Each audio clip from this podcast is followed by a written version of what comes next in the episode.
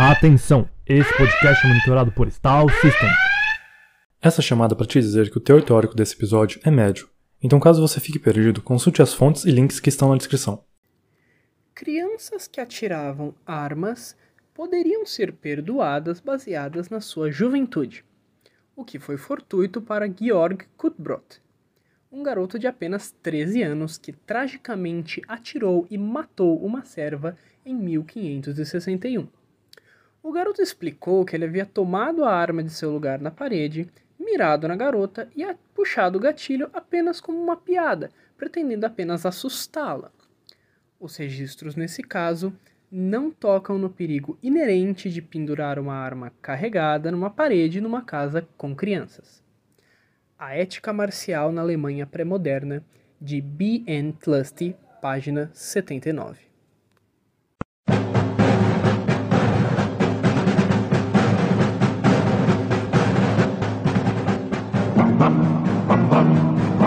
Bum bum bum bum.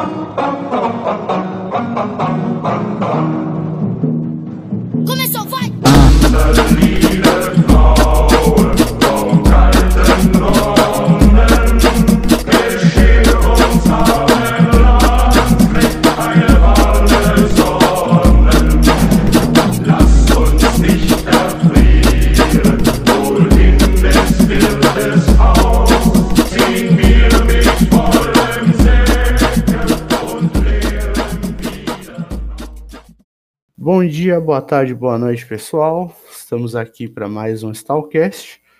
Eu sou o André e na minha época, ética marcial era não jogar com Shao Kahn no Mortal Kombat. Boa noite a todos, ou bom dia ou boa tarde, dependendo do time zone que vocês estão. Eu sou o Rafael, é, eu sou o atual presidente da Stahlfechter, eu sou um aprendiz historiador e bist du Juden oder Landsknecht? Ô, louco. Bom dia, boa tarde, boa noite. Eu sou Otávio e feudalismo não existe, é uma balela que se aprende na escola. Tá mais Tô do que pegando certo. fogo, bicho. Bom, hoje a gente tá aqui então para falar de ética marcial. Quem que é essa menina, pessoal? A ética marcial.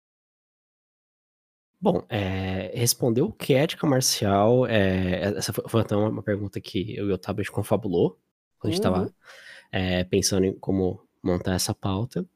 É, não é uma pergunta, assim, não é tão simples de explicar sem ser muito formal e chato. Na tentativa de não ser formal e chato, a gente vai tentar dar um monte de exemplos para contextualizar o negócio, todo mundo ter na cabeça o que é mais ou menos ética marcial. É, e aí depois a gente explica, porque vai fazer um pouquinho mais de sentido. Perfeito.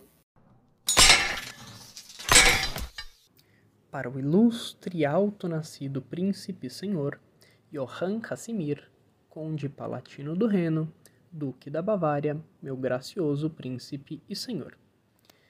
Ilustre alto-nascido príncipe, sejam meus muito voluntariosos e devidos serviços, para toda a minha habilidade, serem lidos perante sua graça principesca. Gracioso príncipe senhor, a cavalheiresca e nobre arte do combate, em nosso tempo, está em, um, em alguma forma de declínio com muitos. E sem dúvida, o motivo-chefe e maior de tudo isso é que a ignóbil arma surgiu e tomou a dianteira. E por causa disso, muitos viris e habilidosos heróis podem subitamente ser deprivados e roubados de suas vidas algumas vezes apenas pelo homem mais pequeno e tímido. Dedicatória do Maier ao Graf. Johann Casimir. Um outro exemplo interessante de ética marcial é a importância de você carregar uma arma. É... Porque sem a arma, você não tem como exercer a ética marcial. E, então, você só era visto como alguém capaz de é, exercer a ética marcial e pertencer à sociedade marcial se você estivesse com uma arma. E galera, e vamos lembrar que, que arma aqui tem um, um, um escopo muito definido e muito específico. De qualquer arma, primeiro porque a gente não está falando de qualquer época. Então a gente está falando aí dos séculos XV até final do século XVIII, é o recorte do que a gente está falando aqui. E, no geral, essa arma, no contexto civil que a gente está tratando, era entendida principalmente como a espada. Espada essa que geralmente é aquilo que a gente hoje chama de rapieira, ou roupeira, ou espada de lato, enfim. Ou a espada longa, ou a messer, ou do sac, ou o sabre, ou coisas que têm formato de espada e cortam. Ou não tão tem tanto formato assim, mas cortam. Que cortar é E- e- importante. Uhum. E, e é importante que essas armas elas sejam vestíveis. Tem que Uhum. carregar elas de uma forma. É, você acha, Raposo, que dá pra dizer não ostensiva? Eu acho que é um, um termo interessante. É, assim, como assim ostensiva? É, você carrega ela de uma forma que o simples ato dela estar ali não representa uma ameaça é, urgente. Diferente de, por exemplo, uma arma carregada. Uma arma de fogo carregada. Não, porque aí entra o problema da, do, do, do pique e da alabarda. Mas eles estão. A gente está atribuindo outras funções ao pique e à alabarda. A gente não, aliás. Uhum. Aquela sociedade está atribuindo funções de, de, de vigilância, digamos, ao pique e à alabarda, né? Você não, Sim. você não exerce a sua ética marcial enquanto, por exemplo, comerciante indo até a praça com uma alabarda na mão. Uhum. É, não, não, mas é, a- acho que entendi o seu, o seu ponto. Eu, eu, que- que você está tentando dizer mais ou menos que você pode carregar aquela arma de forma segura. Isso, exato, exato. É, eu acho que é um termo melhor. Tem um modo de se carregar com ela que, assim, ela é uma ameaça constante por você ter ela, mas ela- você não vai machucar alguém por acidente se alguém esbarrar na sua bainha. Inclusive, é, o Otávio usou como exemplo arma de fogo. Arma de fogo entra nisso que vocês estão explicando ou é outro rolê? Arma de fogo é importantíssimo na ética marcial. Mas arma de fogo não é ética marcial. Hum, Arma de fogo nem necessariamente é marcial. É esquisito. Uhum, sim, é. A, a- a gente está falando de um, uma prática de uma sociedade que dá diferentes estatutos a diferentes armas e diferentes formas de usar essas armas e contexto. ou seja, é tudo muito, muito, muito específico, aparentemente. Sim. Eu acho que assim, é, a especificidade entra a tal ponto que uma das punições nessa sociedade, que a gente tá falando, né, é você pegar e quando você faz uma, uma- alguma asneira que te bota nu- numa situação de desonra ou então é, prova que você não é uma pessoa com um mínimo de compostura, você pode ser punido a só poder carregar uma faca de pão sem ponta. Que é uma faca que funciona como uma faca normal, você consegue cortar pão com ela, você consegue cortar uma salsicha com ela, você consegue cortar um bifão. Ou seja, você continua sendo uma ameaça para os pães, para salsichas e para os bifes. Exatamente. Sempre. E os pães, as salsichas e os bifes não fazem parte da ética marcial. Olha que curioso. Como não? Isso é um absurdo. Só lembrando, gente, é. Você, cara ouvinte, que tá pensando, tá, por que, que a pessoa carrega uma faca de pão na rua?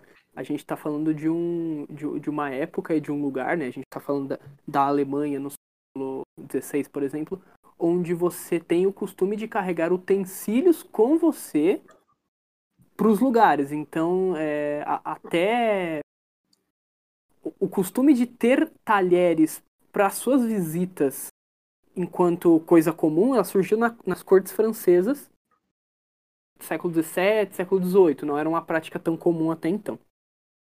Totalmente dentro do tópico. É, é, não, claro. É, é, assim, até, tipo, é, pelo que eu- você vê nas imagens, parece que as pessoas não tinham muito hábito de comer, de comer coisas além de, tipo, uma colher e uma faca. Uhum, sim. Porque você meio que não precisava de mais nada, saca? Você só cortava o pão, colocava a carne em cima e comia. Ou você tomava sopa. Inclusive, eu acho lindinho aquelas facas que tem um formato meio arredondado, assim, na lâmina, sabe? Que são justamente Ah, sim, facas sim, de sim, comer. sim. E, as- assim, até, né, fica aí um, um plug, né? O o Carlos Cordeiro faz facas de comer da Idade Média. Você pode adquiri-las por preços dignos de um senhor que quer uma faca de comer chique pra caramba, junto a Carlos Cordeiro na Fiforja. Contate-o via Facebook ou Instagram. Assim, acho que é, co- seguindo também esse exemplo de, de você ser punido é, só podendo carregar uma faca, e assim, e literalmente você não pode andar na rua com mais nada. é, Assim, você não pode andar com uma arma de fogo, você não pode andar com uma faca de caça, você não pode andar com qualquer outro tipo de faca, além dessa sua faca de ponta quebrada de pão. Mais nada. É, é interessante que a ponta é quebrada de, de propósito, ela tem que estar quebrada. É, é. É, assim, a- até, tipo, a Tlust, que é a, a autora, né, que a gente tá baseando esse podcast, ela, ela não cita esse, mas eu, eu, assim, eu imagino que, tipo, ou eles tinham facas de- quebradas, né, ou então eles pegavam a faca da pessoa e quebravam, tó, só pode andar, com isso agora. Colocava na, na- só a pontinha pra fora uma bigorna, assim, dava ali uma marretada boa. Imagino que fosse, assim, uma coisa feita na praça, saca? Tipo, ó, seu animal. Agir publicamente faz muito parte da ética marcial, a gente vai explorar isso mais adiante. E falando em agir publicamente, Otávio, o que acontece se eu pegar, é, eu pego, eu entro num bar e falo, Otávio, você roubou o meu damasco. Puxa uma espada e te dou uma espadada. Poxa, cara, provavelmente você. Primeiro que você quebrou a paz da cidade, né? A gente tá falando de um Uhum. contexto onde, onde se tem um acordo social de paz e ele não é mediado por uma força policial institucionalizada como a gente tem hoje. Quem media isso são os próprios cidadãos entre si. É, Por causa da ameaça constante, porque tá todo mundo armado, então ninguém vai fazer besteira. Se você faz uma besteira dessa, o mais importante é que você quebrou a paz, primeiro, e segundo, que você não me deu direito de defesa. A luta não foi justa. Portanto, a- uma das primeiras coisas que vai te acontecer é que você vai ter que pagar uma multa por ter feito isso. É uma multa para a cidade, né? E é, o valor dessa multa, ele é, é medido na moeda da época, né? O gulden. Não sei se é uma moeda ou se é uma medida de peso de ouro. Eu acho que é uma moeda, É, deve ser uma moeda. porque eu já vi o Engels usar essa referência como dinheiro também. É, é, e também ela. As medidas são sempre em números inteiros, né? Uhum. Tem que ser, né? Sim, sim. E aí é uma, se eu não me engano, punições comuns eram tipo 2, 4 gulden. A gente tem que lembrar que a gente tá falando de ouro. Então era, era um- uma multa vultosa. Não era nada que que arruina a vida de alguém, mas é o suficiente para fazer um buraco grande no orçamento. Então diferentes pessoas de diferentes estados econômicos reagem diferentemente à possibilidade de serem multadas. É, pensando que até agora é uma situação bem análoga à multa de ve- de velocidade, né? Sim, Sim. Porque, tipo, pra uma pessoa rica que pode pagar alguém pra pegar os pontos de carteira, tipo, foda-se eu ser multado em 500 reais porque eu tava andando a 200 por hora na, na Dutra. Pega eu. Tá aqui o dinheiro, não importa. É tipo desembargador que sai sem máscara mesmo e foda-se, porque eu sou desembargador eu posso pagar multa dessa merda. Sininho do processo! Então a gente tá falando de. A, a- inclusive, cita isso.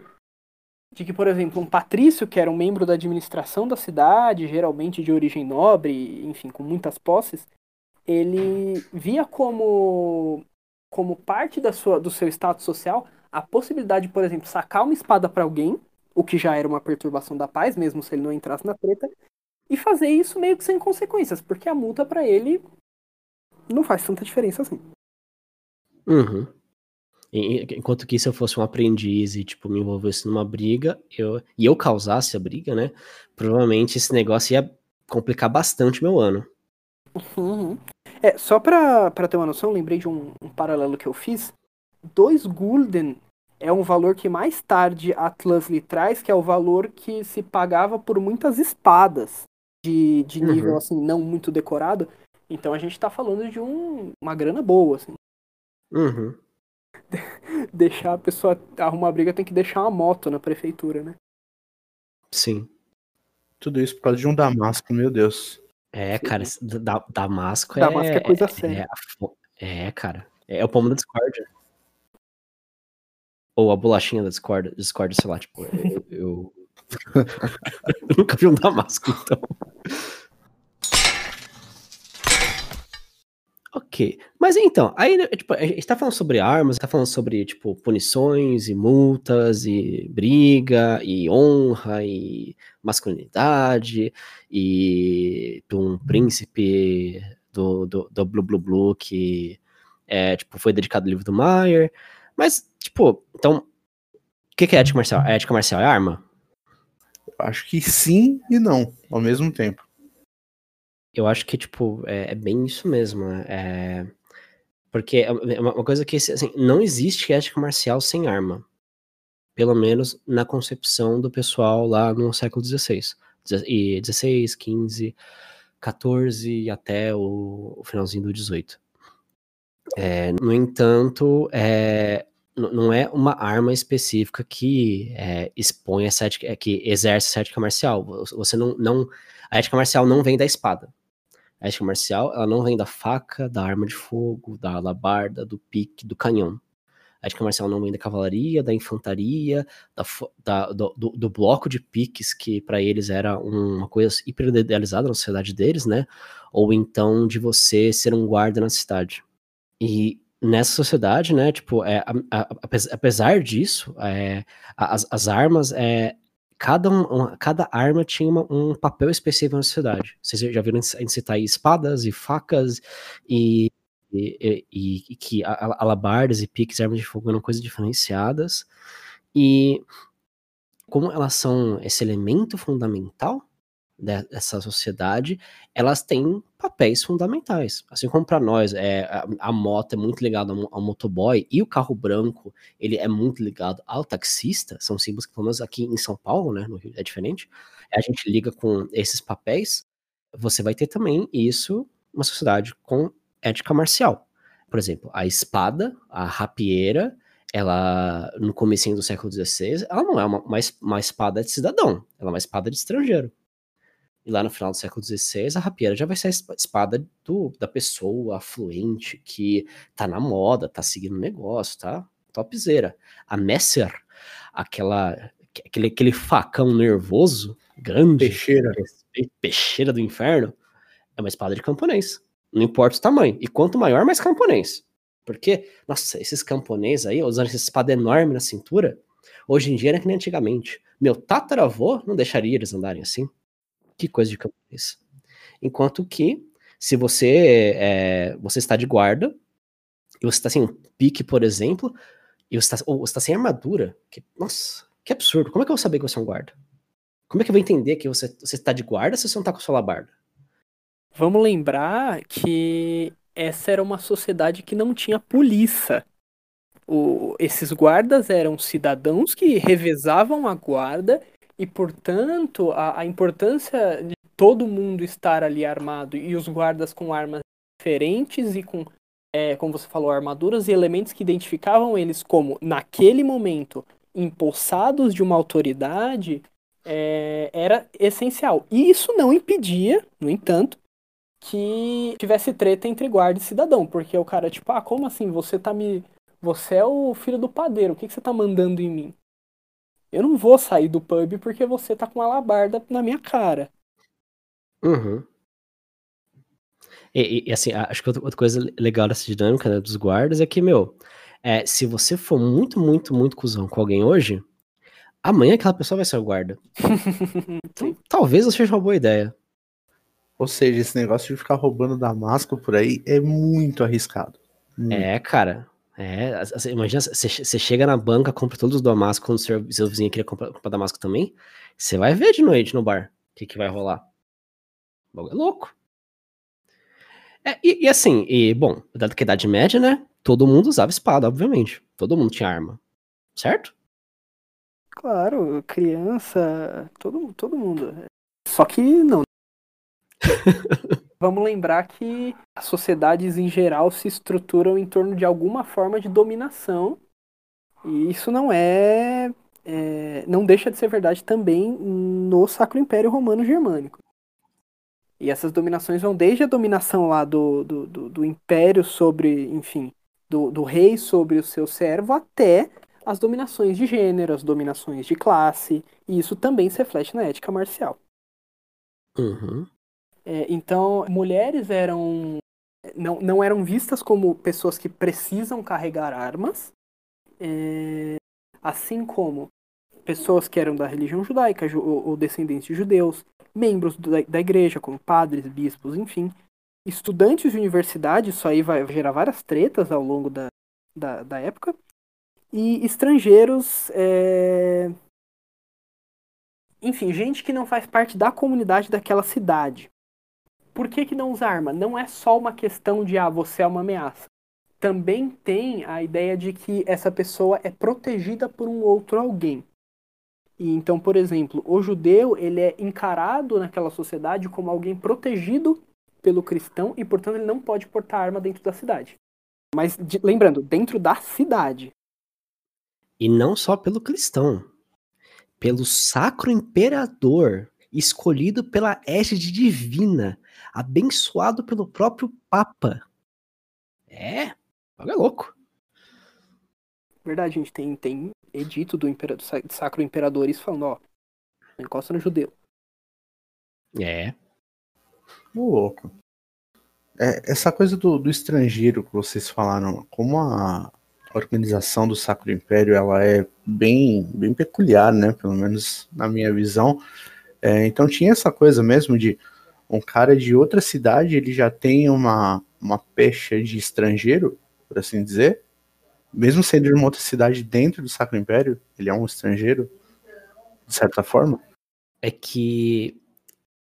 É, é, assim, é que a, a noção de estrangeiro não é a nossa noção de estrangeiro. É, é a noção de estrangeiro de uma sociedade em que você tem muitas lealdades. Então, assim, a sua identidade como pessoa, a sua, a sua identidade de grupo, é um bagulho muito difuso e complicado. Então, assim, uma pessoa em Strasbourg, é, ela vai se entender como alemã na época, e ela vai se entender também como um- alguém da Confederação do Reno, e ela vai se entender, se entender também como cidadão de Estrasburgo. E isso é muito confuso, porque uma pessoa de Augsburg, que é uma outra cidade, na Casa do Chapéu, na Alemanha, é, eles vão ser compatriotas, no sentido que eles são alemães, entre muitas aspas, e eles também vão ser estrangeiros um com relação ao outro, porque um é de Augsburg e outro é de Strasbourg. E, tipo, nada impede de, tipo, da minha cidade ter uma rixa fudida com outra cidade, tipo, basicamente estar em guerra. E, assim, aí você fala, porra, mas como é que uma cidade vai estar em guerra com a outra? Eu, tipo, falo, por que não? Quem é você pra falar que não pode? Vem me pegar na minha cidade. Você vai estar em guerra com a cidade inteira.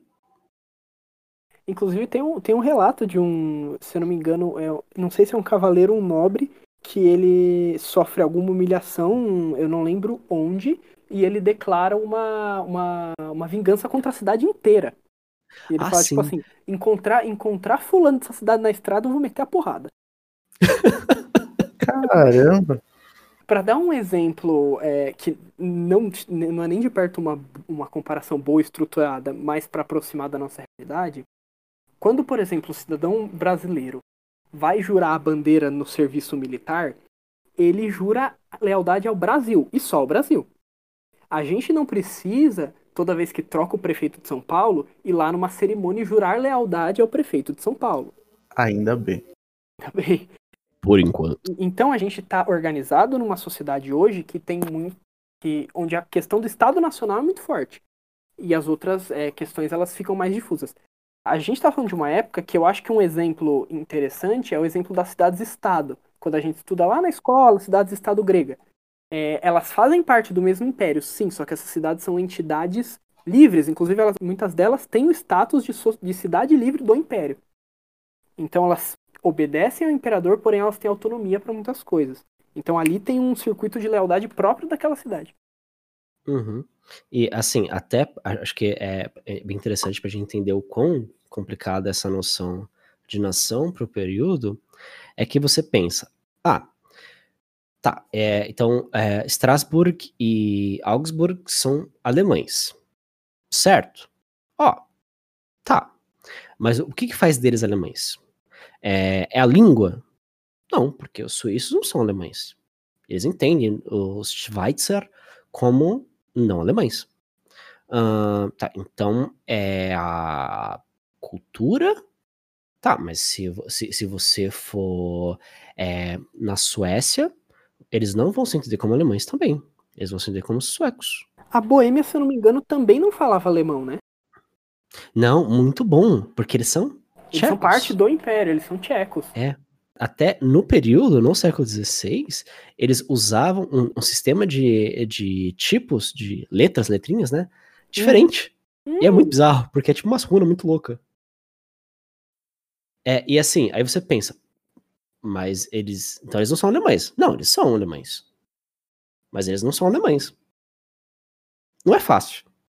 Assim, ge- gente, é, um dia a gente pode fazer um, um episódio sobre a unificação da Alemanha. É, é confuso até hoje. Eles não entendem. Digo até mais, a gente pode fazer um episódio sobre a formação da, da identidade desses estados, voltando lá no Império Romano.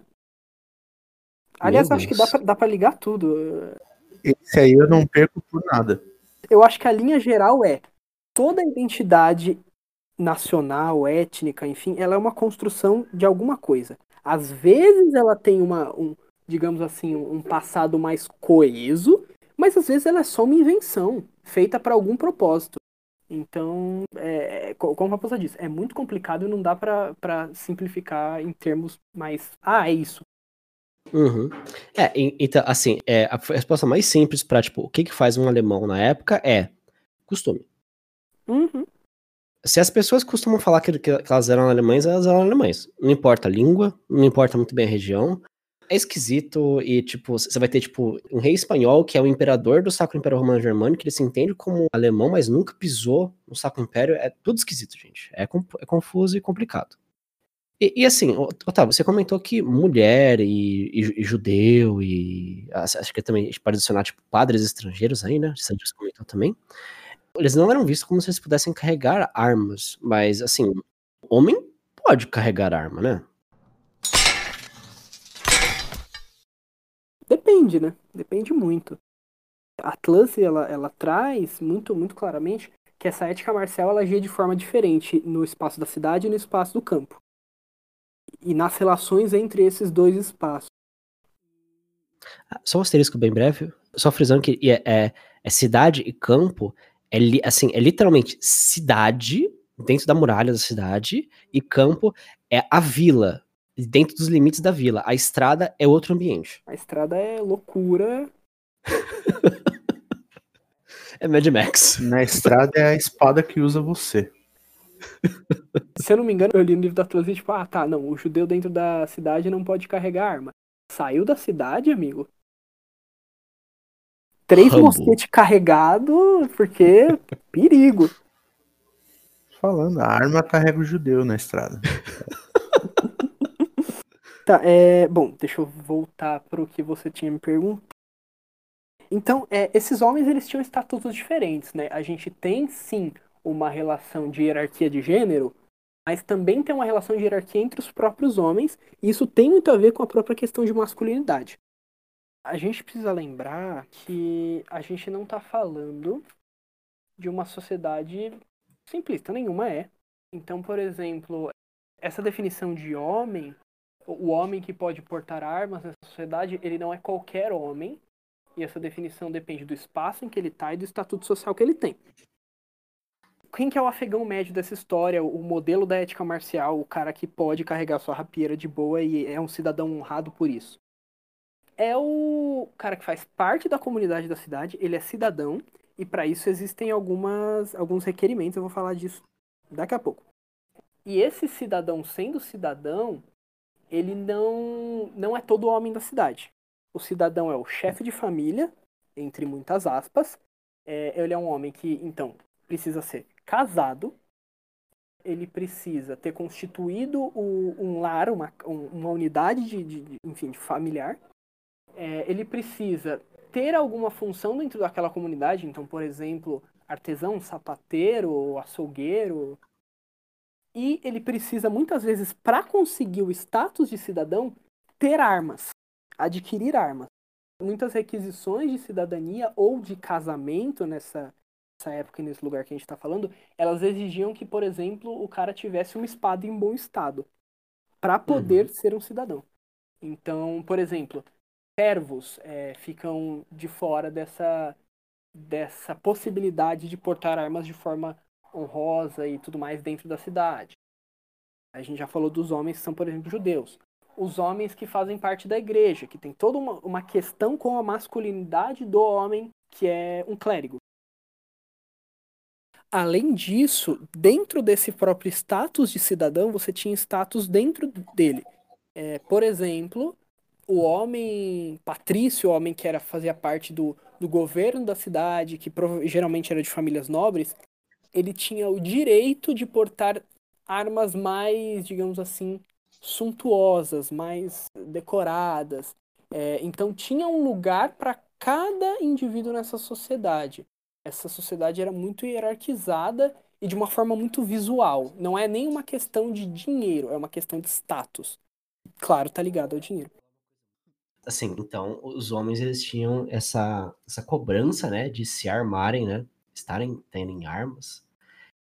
E a- a- a- acho que outra coisa muito importante também sobre, tipo, a função do homem na sociedade marcial, né, é que era esperado que os homens, os cidadãos, né, eles servissem a guarda da cidade.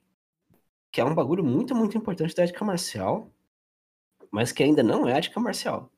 Que, assim, é, vo- você, todas as casas numa cidade ou numa vila, elas têm que ser capazes de, de, de, de ou fornecer um guarda para fazer a patrulha, né, quando é, quando é necessário, é, ou então de pagar com que, é, é, que- o valor para que alguém faça guarda em seu lugar.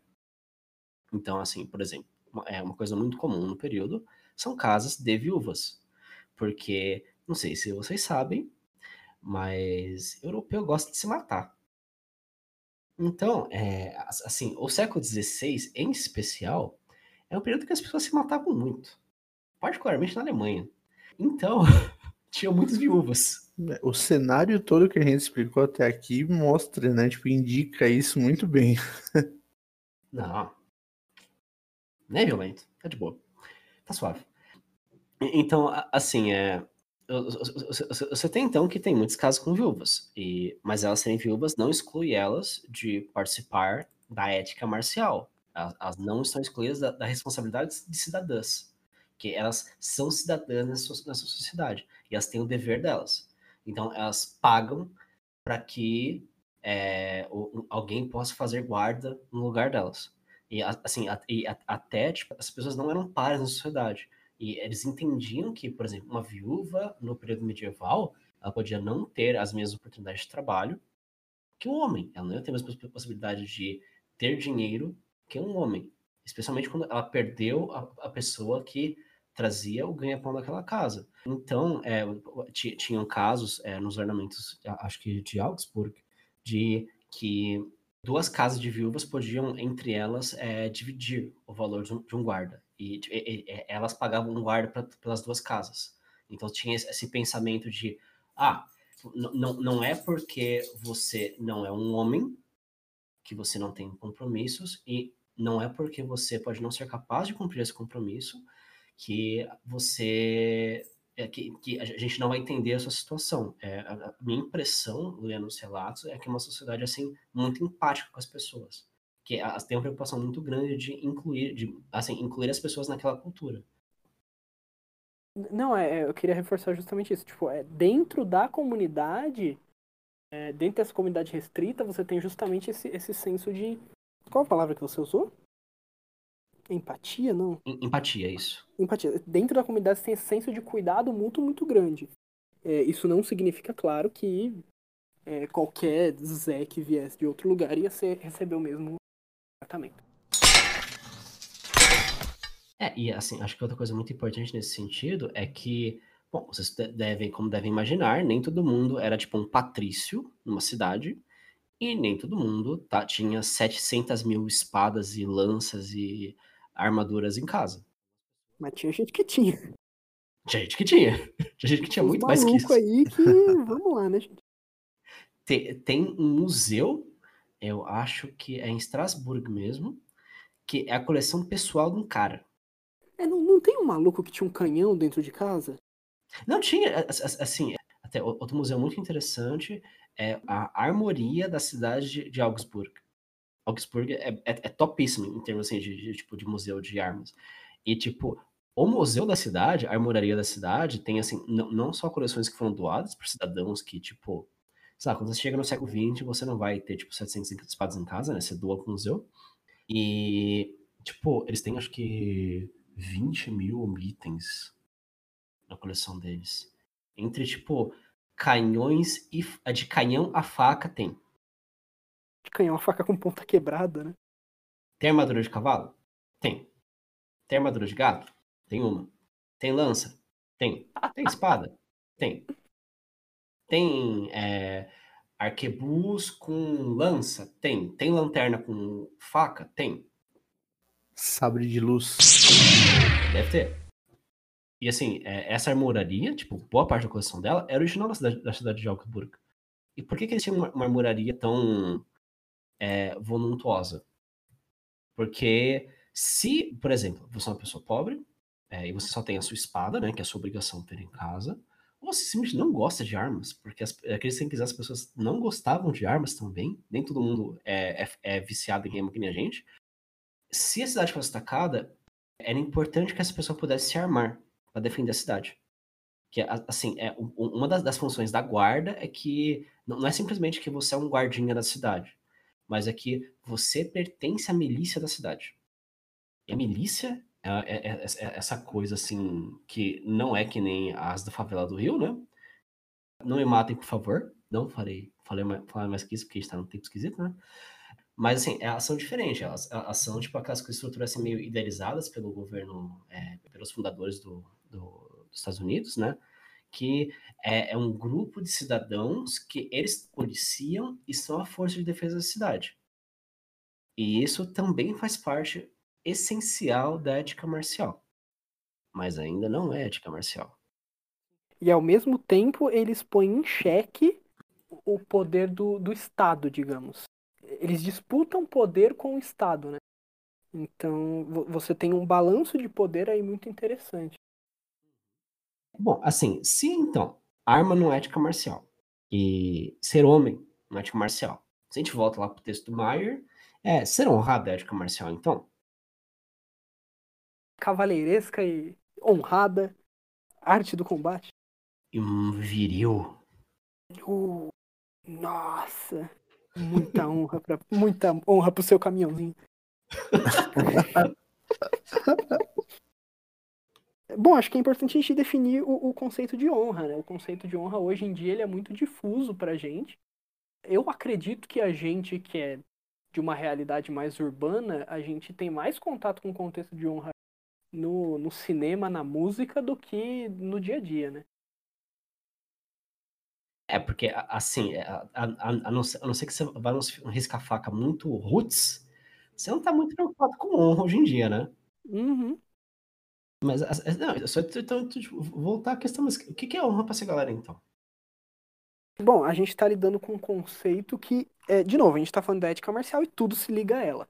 Então, esse conceito de honra, ele tem a ver, primeiro, com a identidade masculina e com a masculinidade.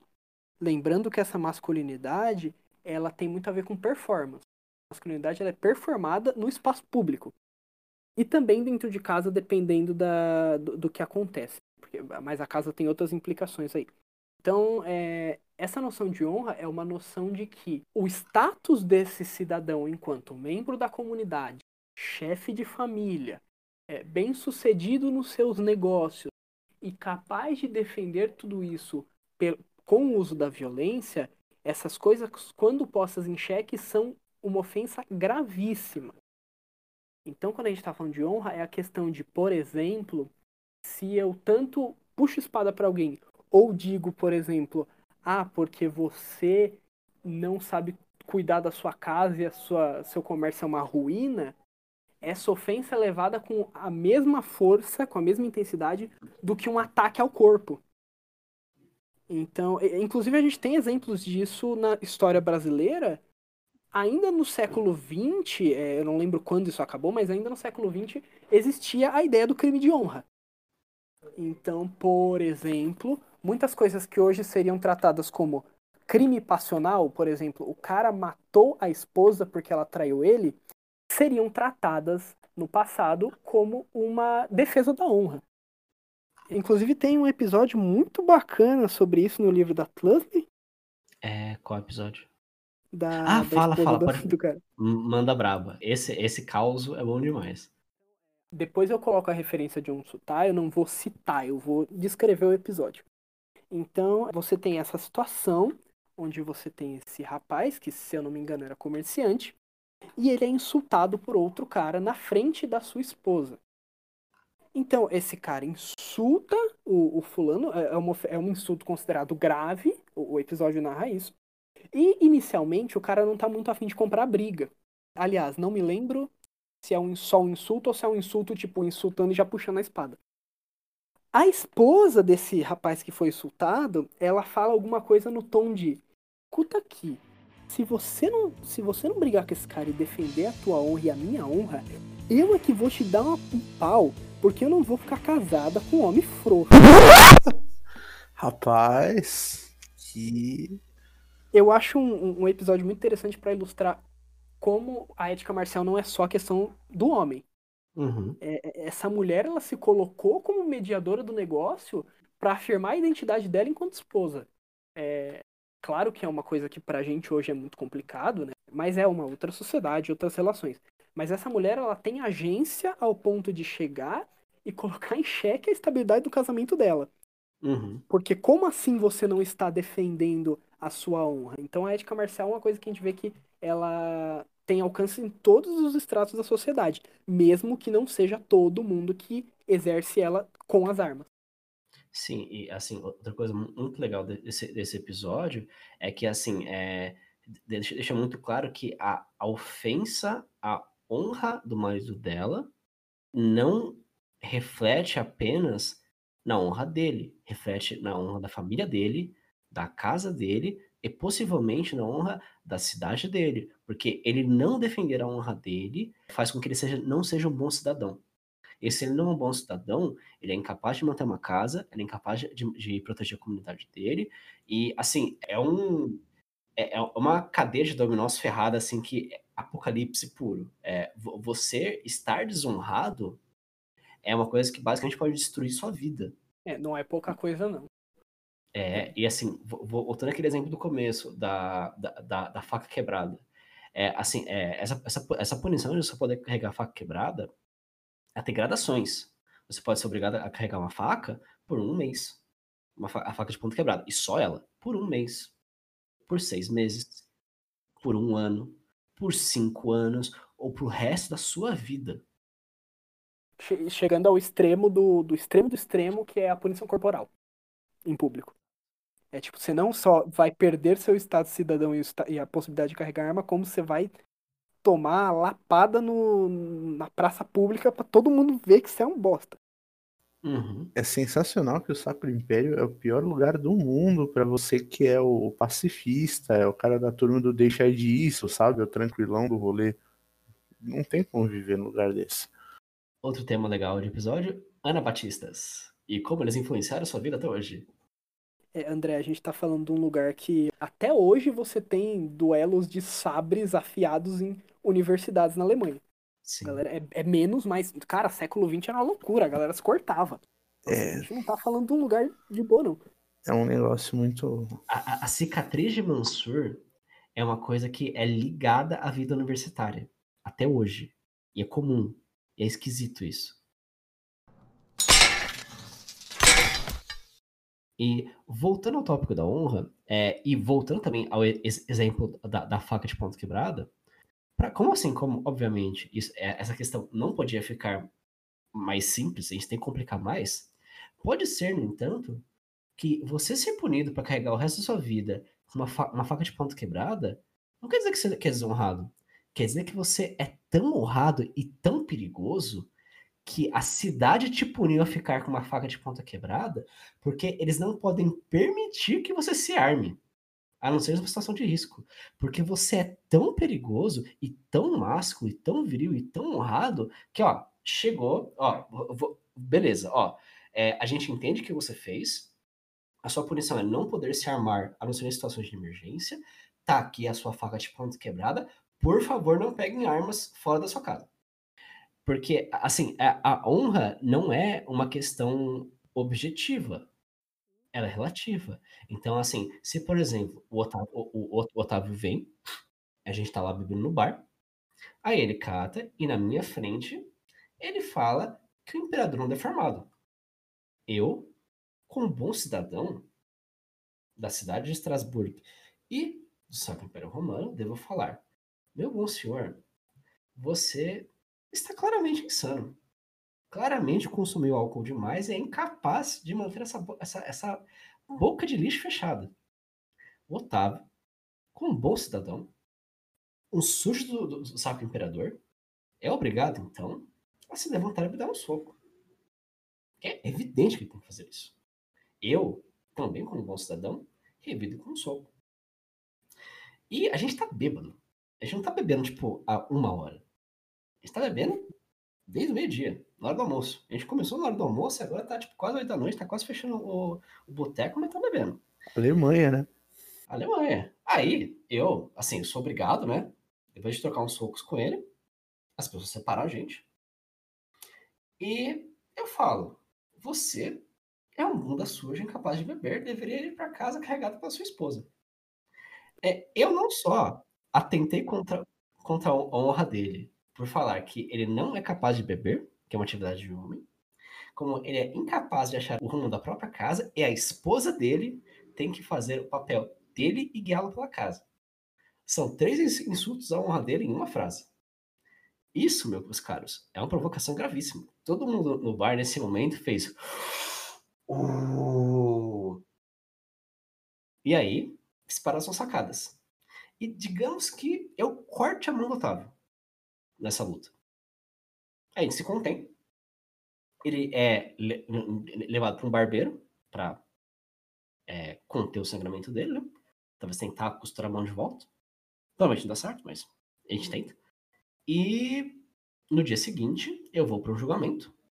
E assim, é, é os, os, juízes, é, os patrícios, né, que vão julgar o, é, esse caso, eles também são pertencentes a essa, essa arte marcial. Então eles vão entender a situação.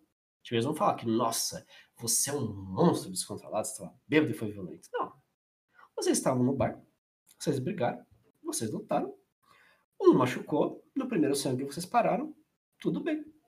Você é um monstro, você machucou seu amigo, mutilou ele, então você tem que pagar uma multa pra família dele pra compensar isso, porque não conseguiu trabalhar direito. Foda essa vida. E. Faca quebrada. Essa vida. E nesse caso, eu não estaria desonrado. Porque eu fiz tudo certo. Eu defendi minha honra. Eu parei a luta quando eu feri ele. E eu aceitei uma punição de boa. E eu vou carregar agora pro, resto da minha vida a, faca de ponta quebrada. Provavelmente eu tava amanhã, a gente vai, vai, já vai estar tá amigo de novo. Tipo, ele não vai estar tá muito feliz, né? Porque tá como costurado, mas acontece. É, e tá tudo bem. É, eu, apesar de não poder mais carregar uma arma, a história de eu não carregar arma é tão honrada que a minha honra não diminui. E isso é um grande problema. Isso é um problema bem grande. Porque como então que você pune as pessoas? Como que você impede as pessoas de serem violentas quando elas serem punidas por ser violentas é o que elas querem? É bom.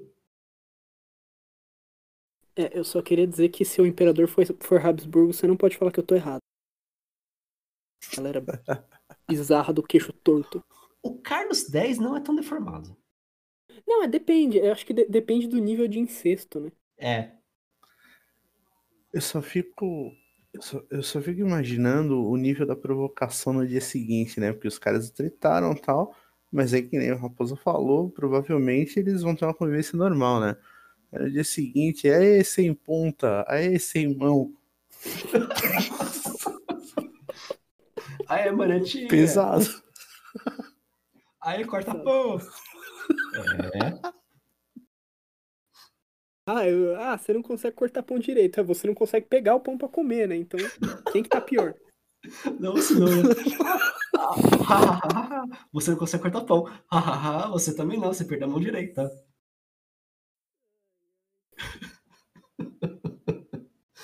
É, gente, é, é complicado. É, Assim, bom, a- a- dado esse, esse monte de exemplos, né? é, acho que a gente pode voltar então à questão inicial. O que, que é ética marcial? E agora, por favor, tenha um pouquinho de paciência, que a gente vai explicar uma coisa um pouquinho complexa, mas a gente vai tentar deix- deixar facinho de entender. A ética marcial, ela é uma forma de socialização que ela se estende da, da casa da pessoa até o mais alto escalão do império. Então, todas as pessoas que vivem nessa sociedade, elas se socializam mediante a ética marcial. Elas se entendem como pessoas através dessa ética. E assim, é, a ética é literalmente o que a palavra exprime. É a compreensão de certo e errado para aquela sociedade. O que é esperado ou não de cada uma das pessoas. E a forma com que as relações sociais são mediadas através dessa régua. Então, na ética marcial, todos os cidadãos, eles têm um- uma obrigação perante a sociedade. E essa obrigação, ela começa no lar, em que todo, em todo lar, o homem é o seu defensor, na figura do pai.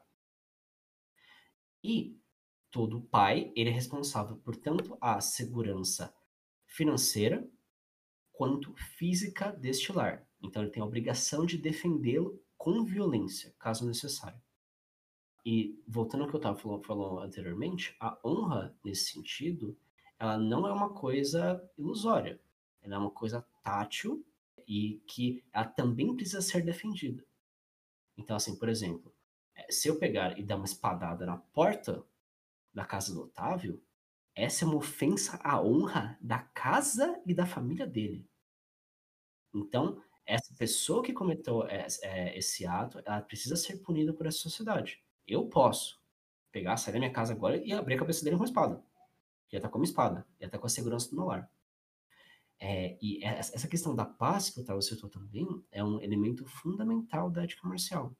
Porque todas as pessoas da sociedade, a grande obrigação delas perante, perante ela mesma, é, a grande obrigação da pessoa perante a sociedade é manter a paz.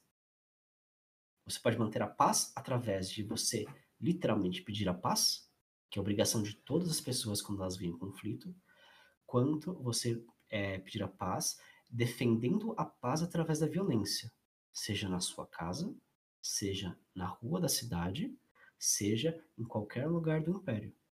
Então, desta forma, é, a gente tem figuras de pai que garantem essa segurança. E enquanto que na sua casa, o pai, o homem mais velho, ele é o grande defensor da honra e, e- e- e do bem-estar daquela casa, na cidade vai ser o patrício, que vai ser é, o burguês de alta estirpe, que ele é o, é o pai da cidade. É, Ele está na figura paterna de cuidar pelo bem, zelar pelo bem da cidade. E por isso que eles eram juramentados toda- todo ano, quando havia a mudança do conselho da cidade. Essas pessoas do conselho, esses patrícios, eles juravam, eles juramentavam zelar pelo bem, pela segurança e pela paz dessa cidade. E de forma análoga, é, o grande pai da sociedade é abaixo de Deus. E assim, isso é muito importante a gente lembrar sempre que é uma sociedade cristã, extremamente cristã. E, e o, o grande pai da sociedade, então, está na figura do imperador. É, Assim, abaixo do imperador teria tipo um duque, um graf, um landgraf, um rheingraf, tipo, vários tipos de, du- de duques diferentes, e acima deles o imperador. E o imperador, ele que é um posto vitalício, né? É a, a grande função dele, quando ele é eleito pelos, pelos príncipes do império, os, príncipes eleitores, a função dele é zelar pelo bem daquele império. E assim, é, é, é uma coisa muito interessante que a, a mesma filosofia que reina uma casa ela, ela, ela, ela governa todas as esferas sociais. E essa questão de defender a paz, ela, é, é, ela, ela passa por tudo isso. É, quando um, o imperador ele suprime uma revolta camponesa, ele está defendendo a paz. E quando os camponeses se, se, se levantam contra um príncipe que está que tá oprimindo eles e, e impedindo que eles possam viver de forma digna, eles estão também preservando a paz. Quando um homem ele pega e ele bate na mulher dele na sociedade porque ela tá brigando com a vizinha, ele tá mantendo a paz. É bem esquisito. Ou então, quando o, o, o, aquele, aquele conhecido seu adolescente tá de noite fazendo algazarra e, e, e, e falando que ele bate em todas as bundas, e você desce, sai da sua casa e desce um cacete nele, você também tá mantendo a paz. Então, assim, é, manter a paz, é, participar dessa sociedade de ética marcial, é uma relação de compromisso muito, muito forte. Em que todos devem estar pelo compromisso, e esse compromisso é de, em geral, passa pelas armas. E, assim, voltando agora, tipo, às esferas, né, da casa, a gente vai para a cidade, e é por isso que tem a estrutura da milícia. A milícia, ela é a, a expressão de que quando os homens da cidade, eles vão defender a cidade. E, e assim, e isso é tão forte que quando você tem, por exemplo, a situação de que a, a cidade está sob cerco, atacada por um exército, você tem a, a, participação de idosos, mulheres e crianças na defesa da cidade. Não necessariamente pegando em armas, até seria, é, são casos bem excepcionais quando isso acontece, mas reparando muros, tacando telhas do telhado, tacando pedras, esquentando água, limpando bandagens, cuidando das pessoas, transportando coisas, apagando incêndio, que é muito importante, é outra atividade muito importante. E assim, de forma transitiva, quando a gente vai para o Império, é esperado que as pessoas dessas cidades elas sirvam nos exércitos principescos. Então, se o, um, um príncipe eleitor ele entra em conflito com um, um nobre da, da França, essas pessoas serão convocadas para esse exército. E é esperado delas que elas possam fazer isso, porque todas as pessoas são soldados. Todas as pessoas têm a obrigação de defender a sociedade. Tentando fazer um contraste com, com o, modo de sociabilidade que a gente, que a gente vive, eu acho que fica bem claro na fala do Raposa que é uma sociedade onde a paz é um acordo. Esse acordo ele vai desde os acordos individuais entre os cidadãos até os acordos entre os príncipes do império. Em oposição, a gente vive numa sociedade que é dita de direitos, ou seja, a paz para a gente ela é para uns imposta, para outros garantida, através de uma estrutura central que é o Estado. A gente está falando de uma época, do século XVI, XV, XIV, XVII, em que a, a noção de direito como a gente entende não existe. Não existe um Estado que vai garantir a paz por meio de uma polícia. Então, essa paz ela é um, um, um consenso entre os cidadãos e a violência, como o Raposa mesmo falou, pode ser usada para manter ela. É, e isso é uma tendência que a gente tem desde uma sociedade medieval mais, mais anterior a essa.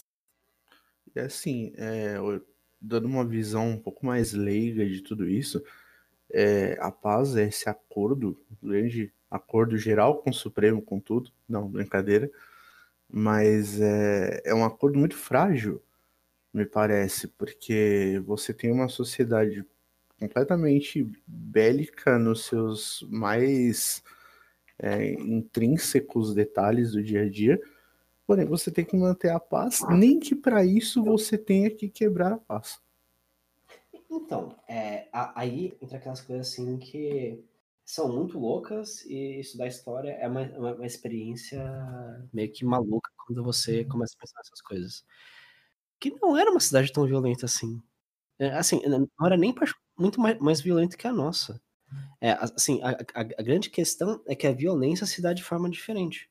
É, quando assim, você não delega a questão de manter a paz, de, de assim, que qualquer conflito tem que ser resolvido por você, você não chama a polícia Assim, é sua obrigação como pessoa ir lá e resolver. Tipo, tem, tem, tem, os guardas, tal, que são, tipo, cidadãos que nem você, que é a função principal deles é isso. Mas todo cidadão, toda pessoa na rua, no bar, na, na, na manufatura, no campo, tem a obrigação de parar o que está fazendo e recuperar, é, é restaurar a paz. Eu posso restaurar a paz dando uma porrada na pessoa que quebrou a paz. Eu posso restaurar, é, restaurar a, a, paz falando, é, façam paz.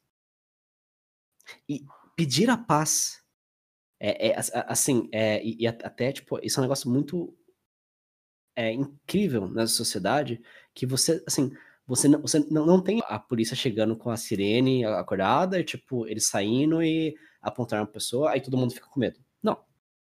A partir do momento que alguém pede a paz, que assim, a, a paz ser quebrada é através de um ato.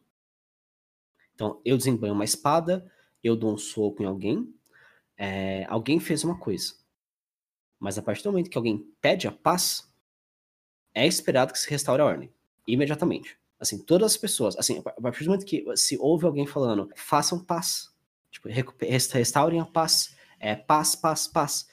É, a partir do momento que esse grito é dado, todas as pessoas que ouvirem ele têm a obrigação de parar o que estão fazendo e ir restaurar a paz. E assim, é, sim, isso gera conflito, bastante. Só que é, é, é um conflito que ele é muito horizontal. Porque é, assim, é, é um conflito que, que não, não, se dá por, por, uma figura que ela carrega completamente o poder. Todas as pessoas naquela sociedade vão, é, assim, estão envolvidas naquele conflito. Então, assim, aquela violência, ela é bem difusa. Porque, é, assim, se, se eu, tipo, eu conheço você, eu conheço a pessoa que quebrou a paz, e, assim, eu posso até não gostar dela, mas não, não sou só eu que estou restaurando a paz, são todas as pessoas em volta. E, e assim, até tipo, tem, tem, um caso muito legal no, no, no, no, bairro judeu de Augsburg, eu acho, em que alguém pega e quebra a janela da pessoa. E a pessoa estava de luto. Esta pessoa fica extremamente pistola. Porque ela estava de luto e quebraram a janela dela no meio de uma festa. Muito bem, ela pega uma arma, uma espada, e sai e começa a atacar a pessoa simplesmente. Pelo que eu lembro, a pessoa não, não teve tempo de sacar a arma dela. Que até, tipo, isso, isso foi uma quebra de ética bem, bem complicada. E, assim, a partir do momento que alguém pediu a paz, toda a violência feita a partir daquele momento não era legal. Não era honrada. Porque, assim, não, não tem mais desculpa porque, eh, assim, o primeiro ataque dele, ele pode falar, ele estava no acesso de raiva e a paz da casa dele foi violada, porque quebraram a janela dele. Mas, a partir do momento que alguém pediu paz, nenhuma violência a partir desse momento pode ser feita. Mas aí, nesse caso, beleza, pediram paz. Ok. Só que aí, beleza, se eu respeito esse pedido de paz, eu não estaria deixando de proteger a minha honra?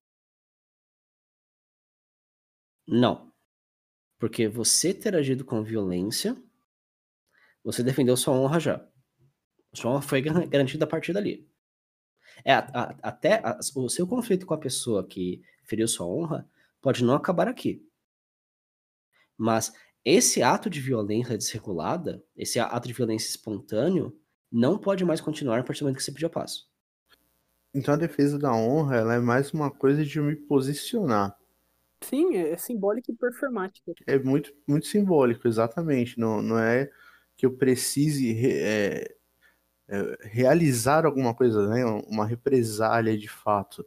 Se eu me posicionar defendendo a minha honra, beleza, estou defendendo a minha honra e não vou ficar com faquinha de ponta, sem ponta. É, e, e assim, até pelo que a Lúcia explica, o comum não é nem tipo assim, tem duas pessoas se batendo, você pede o passo. Não. Tipo, deixa os caras brigar, tipo, eles estão se resolvendo, não tem nada a ver com isso. Mas a partir do momento que alguém saca uma espada, a partir, a partir do momento que alguém dá uma facada, a partir do momento que a violência escala, aí você pede a paz. Até, tipo, assim, tem, tem gradações de violência que, que são compreendidas na sociedade.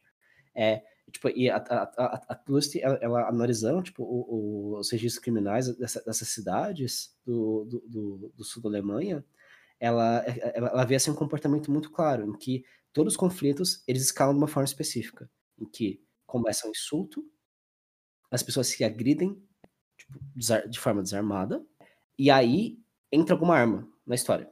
E a partir de que entra alguma arma na, na- história, vo- você tem diferenças de lutas. Porque, assim, é, tipo, é, um negócio tão, assim, é essencial para a sociedade deles que eles, eles classificam esses três momentos de, tipo, se soltar, se bater e puxar a arma de forma diferente. Tem palavras diferentes para esses três momentos.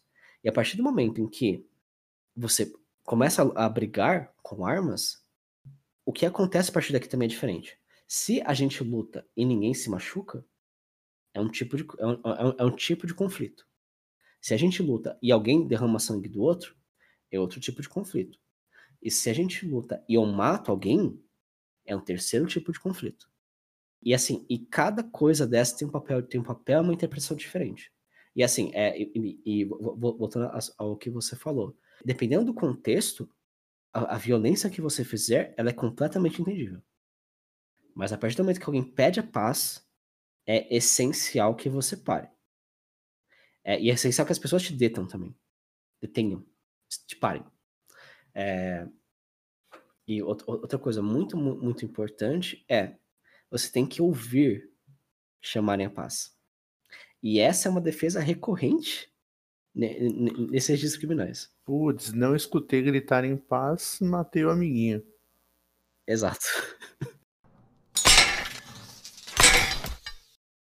É, a Raposa, você me permite complementar teu ponto? Por favor, mete bala. Não, então, é porque o, o André, ele, me, ele, ele falou e ele me lembrou de uma, uma tendência muito comum que há 40 anos atrás era comum na pesquisa em história e hoje ainda é comum, enfim, na, na sociedade no geral, que é enxergar a Idade Média e o começo da Idade Moderna como um período de violência desregulada. É como um período onde a violência ela não tem limite, ela não tem escala, ela não tem tamanho, ela acontece na vontade de quem estiver praticando. E, e a pesquisa mais recente mostra que não é assim. O livro que a gente está expondo aqui agora é um dos grandes exemplos disso. E, e por que que se enxergava dessa forma? A gente vive numa organização social onde a violência ela tem dono e ela tem uma função muito específica. Quem pode ser violento? O Estado, hoje. E isso, claro, não, não, é, não é sempre verdade, né? Mas quem legalmente pode exercer a força? A polícia, o exército. Então a gente vive numa sociedade que é organizada de uma forma em que a gente depende dessas instituições para administrarem a violência e conterem ela. Essa outra organização social da qual a gente está falando, ela não, não, não conhece esses conceitos. Ali, a violência é um estatuto social. Todo mundo preza coletivamente pela segurança e pela paz. É uma outra organização. Ela não é baseada num poder que regula indivíduos. Ela é baseada num conjunto de pessoas que coletivamente se regulam. E como os próprios dados do livro mostram, essa sociedade não é tão mais violenta que a nossa, não é tão diferente assim. Você diz em, em termos de números mesmo? Tipo, De números. homicídios, etc? Sim, de números contando a proporção. É, até outra coisa muito importante que não era como as pessoas morrerem dessas coisas, tá? As pessoas não se matavam na rua. Assim, elas brigavam. É, e elas se machucavam. Mas não era comum morrer. É uma cidade violenta no sentido que as pessoas tinham conflitos que as pessoas resolviam de forma violenta, de forma física, se agredindo, mas ela não violenta no sentido de que as pessoas se matavam sempre. Não era comum as pessoas se matarem. É, e assim, até, bom, a gente tá falando bastante de violência, de honra, de ética, né? Acho que a gente conseguiu fazer uma explicação ok de ética marcial. Mas e, e? E esgrima? E as espadas, mano? Tá, mas assim, Otávio, então, o que que tem a ver Fechtburg com essa porra toda? Cara, Factbook, é, como a gente bem sabe, é um assunto super complexo. É, como ele se relaciona com a ética marcial é muito interessante. Então, é, a depender da época, a gente vai ter diferentes usos do Factbook, né? E dependendo também, é, não só da época, mas do lugar e de quem está produzindo e quem está consumindo, entre aspas, esse, esses tratados de combate, de, de esgrima. O que, que acontece? Esses factbooks, eu acho que dá pra dizer que eles tinham duas funções principais. A primeira, que é auto-evidente, como usar essas armas de forma eficaz. Tá, é um livro que ensina a usar arma. A segunda, tá um pouco menos na cara, é como usar essas armas de forma eficiente, porém da forma socialmente correta. E aí a gente tem vários exemplos sobre isso, mas basicamente a gente está falando, existe uma forma de lutar, essa forma não é como muitos autores de factbook colocam, uma briga de, de camponeses malucos se esfaqueando até a morte. Ela tem regras, ela tem estatutos, ela acontece no lugar certo. E, e o que você pode fazer com essa espada, por exemplo, não é ilimitado. Eu acho que um dos grandes exemplos é o, o, o Meyer, né? Quando ele fala de estocada. E o que ele não fala de estocada também. Assim, e aquela, aquela citação que ele faz na espada longa de que ele não apresenta estocadas no, é, sobre a espada longa, mas apresenta elas na rapieira, é muito, muito. A rapieira e na do saque. É muito, muito particular por dois motivos. Um, o do saque é entendido como, tipo, um treino para uma arma de guerra, tipo assim, uma arma de, de, campo de batalha, né? Porque não que o do saque em si seja, mas era entendido que aquelas técnicas são para você lutar em campo. Então, tem estocada. É, e a rapieira tem estocada porque ela é uma arma estrangeira. Então, você pode ensinar coisas que não são próprias para os alemães fazerem na cidade com ela. Não era certo você estocar as pessoas, mas você tem que aprender porque esses italianos, né? Não tem honra. Essa galera inventou esses espetos esquisitos, agora, agora tem que eu aqui, Joaquim, ensinar vocês a usar, né? É, e, assim, outra, outra coisa, acho que, tipo, por que é importante a gente entender a ética marcial e como que ela, ela é expressada, né? É que quando a gente olha agora, depois desse nosso preâmbulo de uma hora pro Svertbuch, em especial o, o, livro do Mayer, né? O, o, o Kunstlich, blá blá blá blá blá, é, blá blá blá blá. A seleção de armas não é à toa.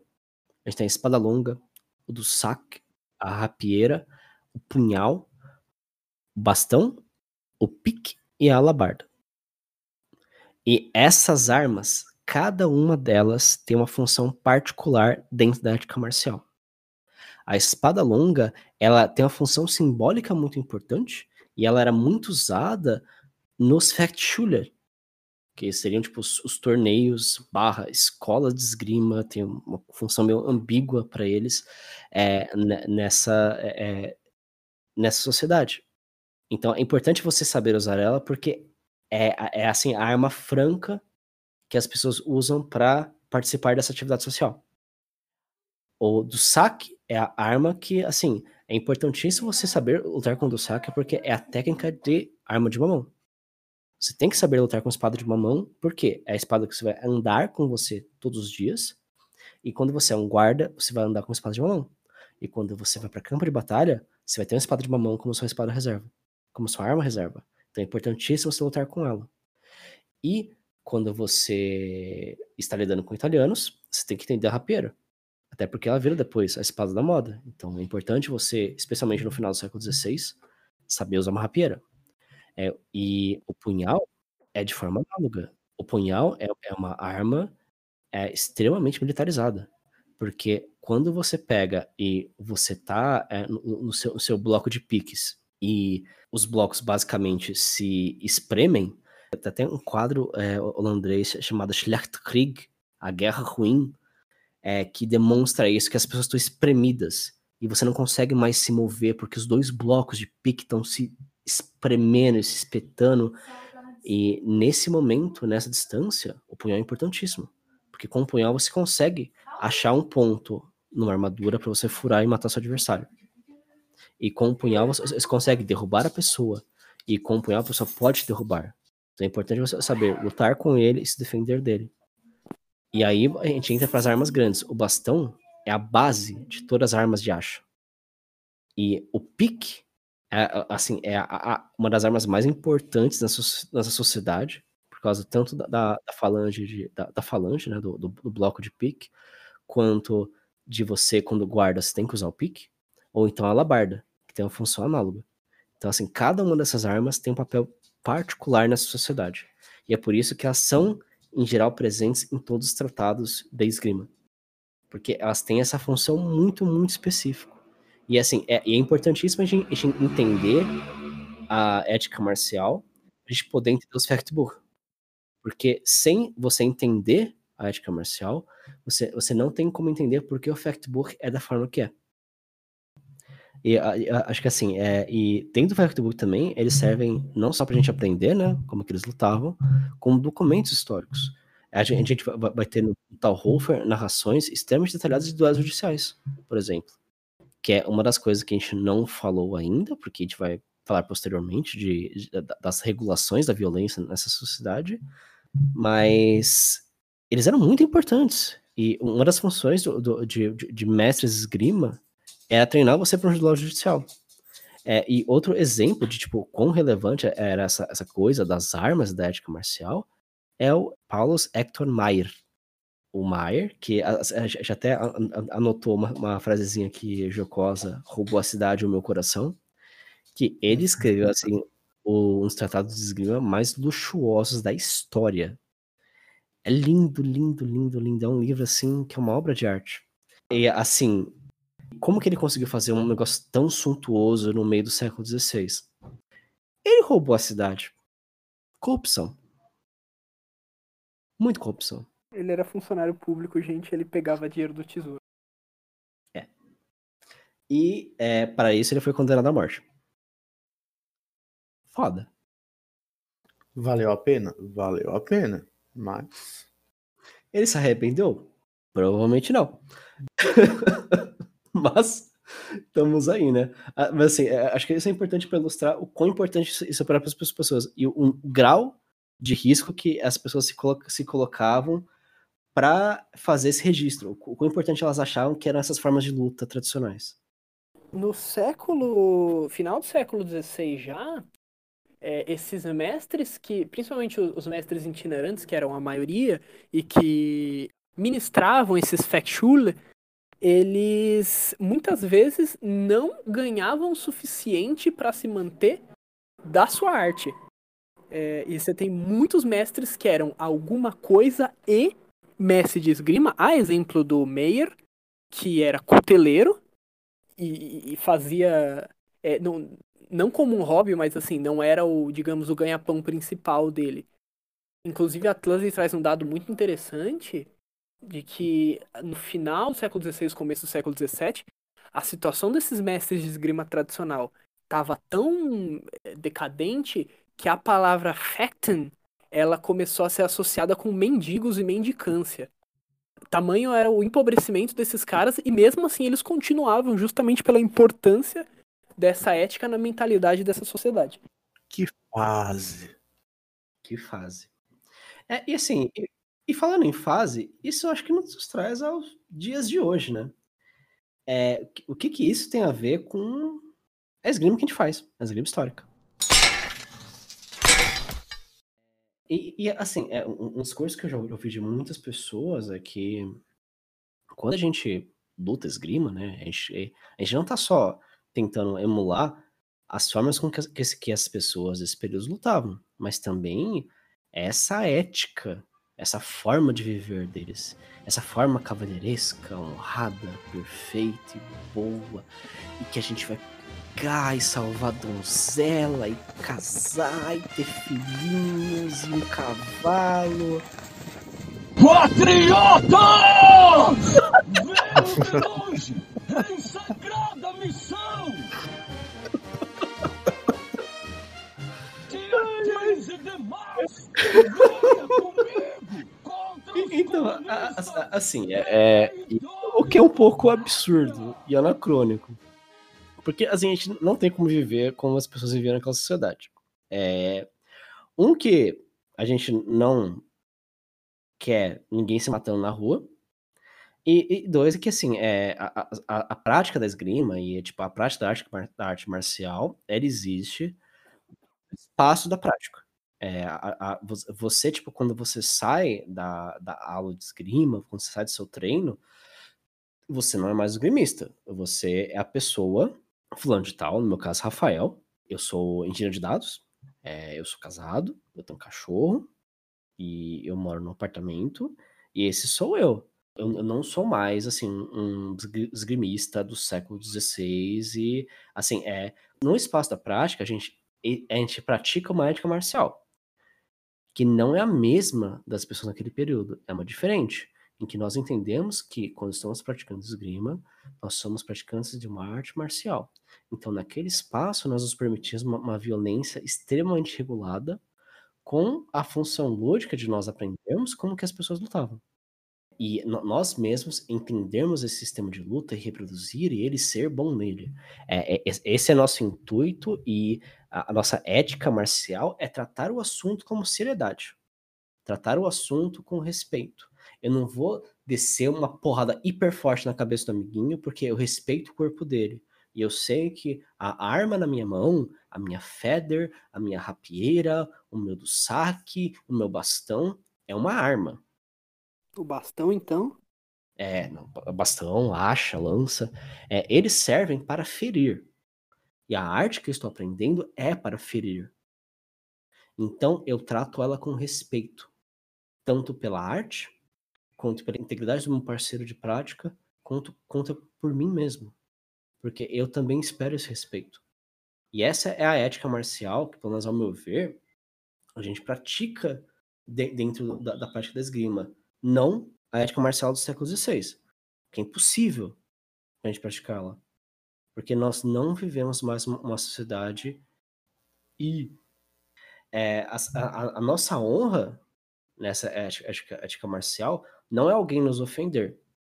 A nossa honra é o respeito mútuo pelos praticantes, pelo objeto de estudo, que é a, a, a esgrima histórica, e pelas nossas armas. Essa é a nossa honra. E essa é a honra que nós devemos zelar.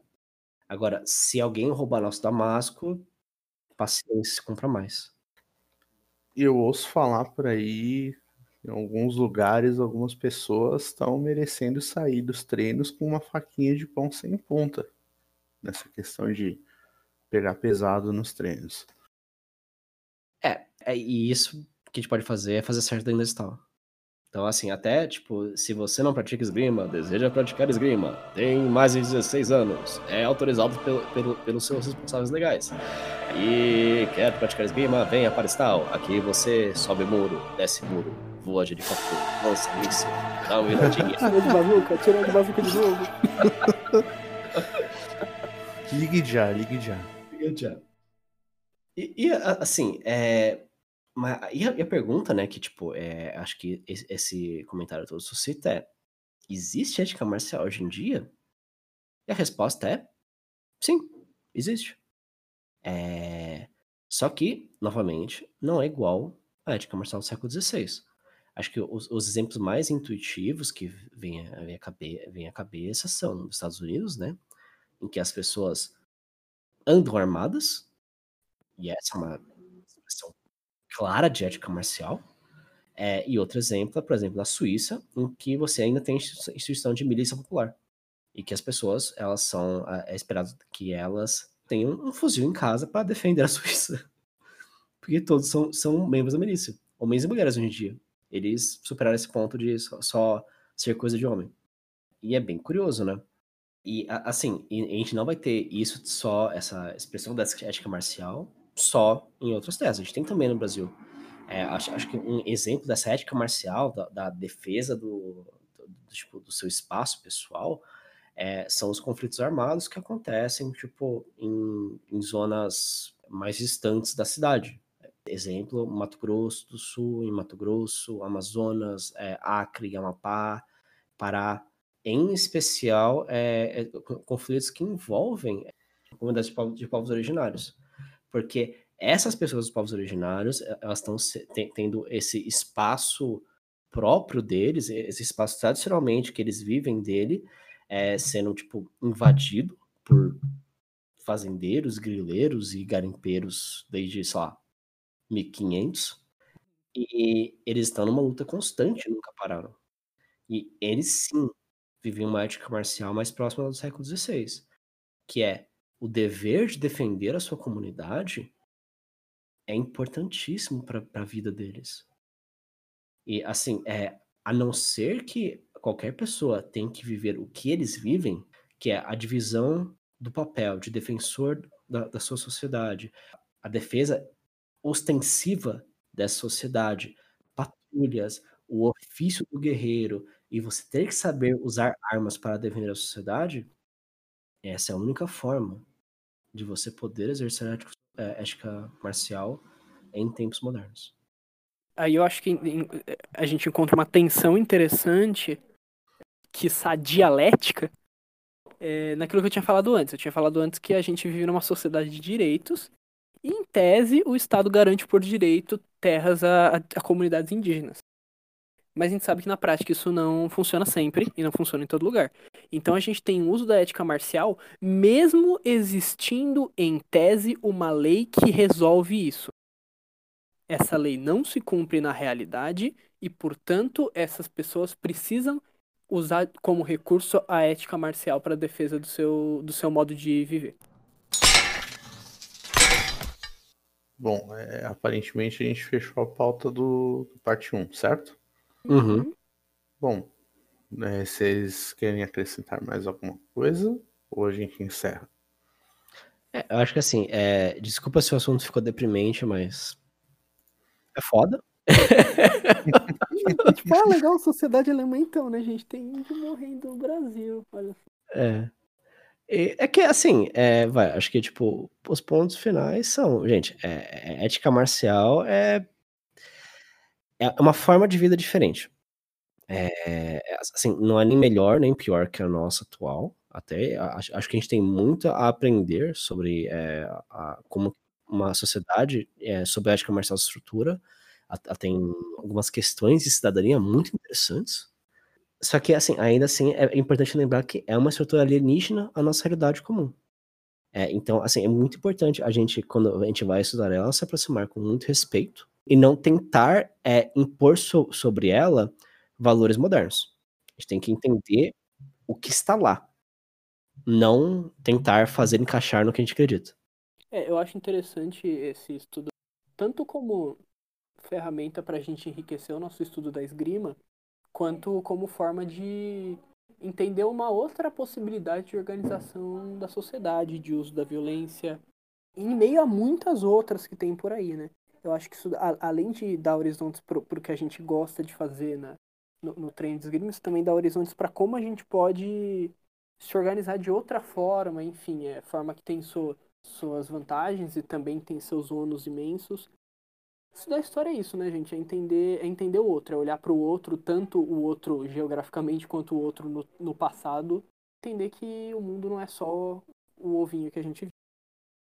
Se você pensa que a gente terminou de falar sobre ética marcial, você está errado.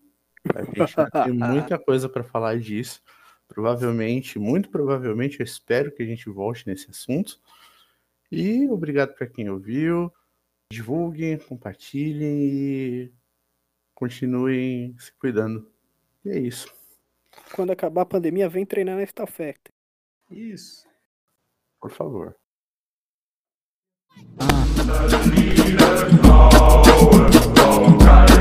Não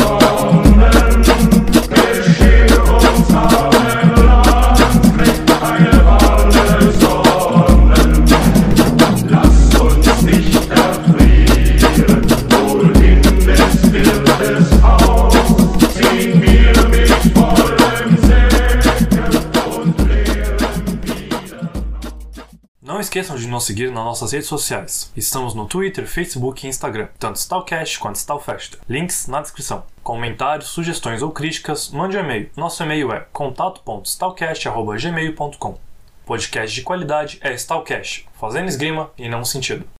O Ministério da Saúde adverte. Recusa imitações.